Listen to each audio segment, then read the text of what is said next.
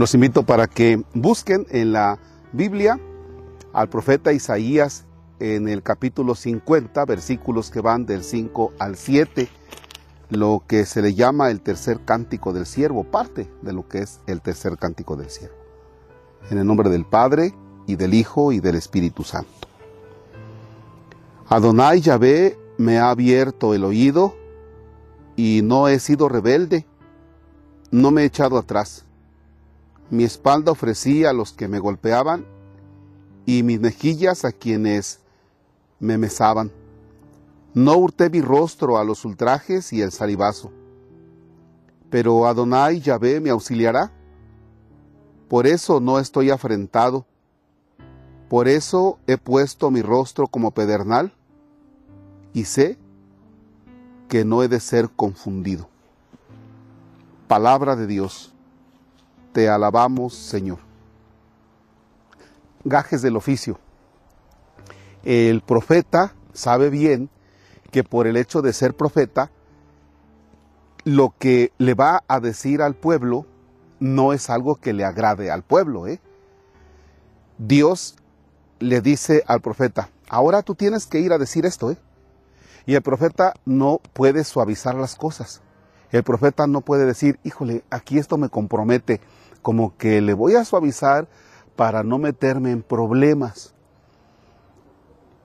En cuanto que Dios ha elegido al profeta, una de las características del profetismo es que el profeta no le va a decir al pueblo, fíjense que yo pienso, fíjense que yo he razonado o parece que Dios me dijo, no, sino con certeza.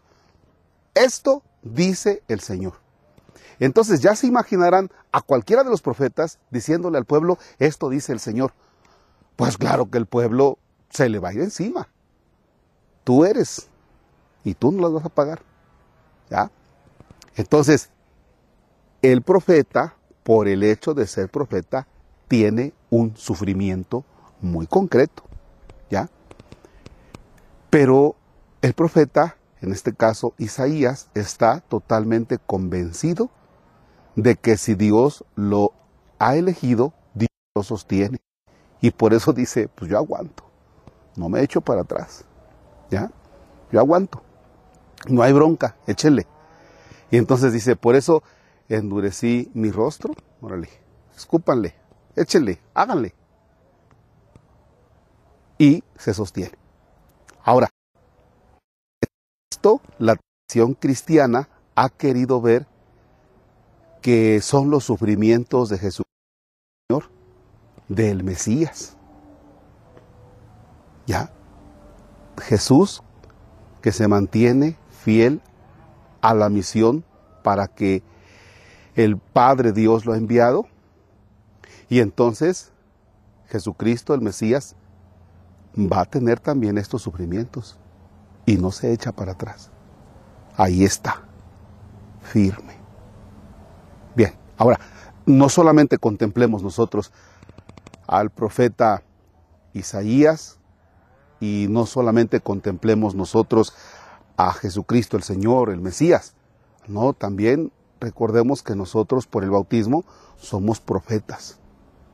Y estamos llamados a iluminar las realidades en las que vivimos desde lo que Dios nos dice, desde la palabra de Dios.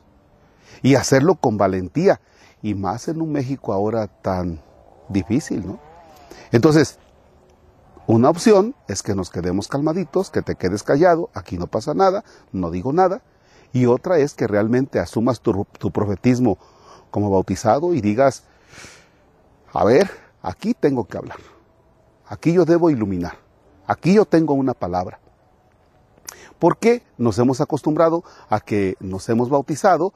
El bautizo es para que tengas el pretexto de una gran fiesta, ¿ya?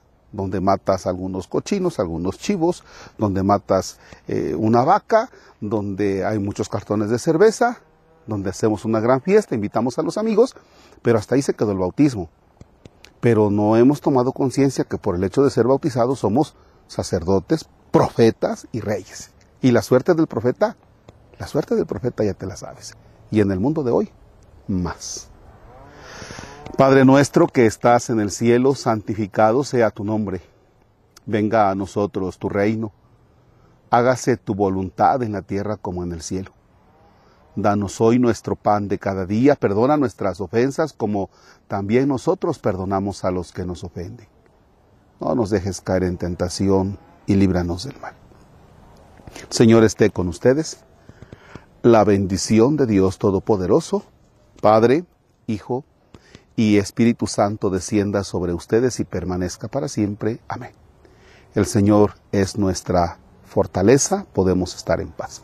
Demos gracias a Dios.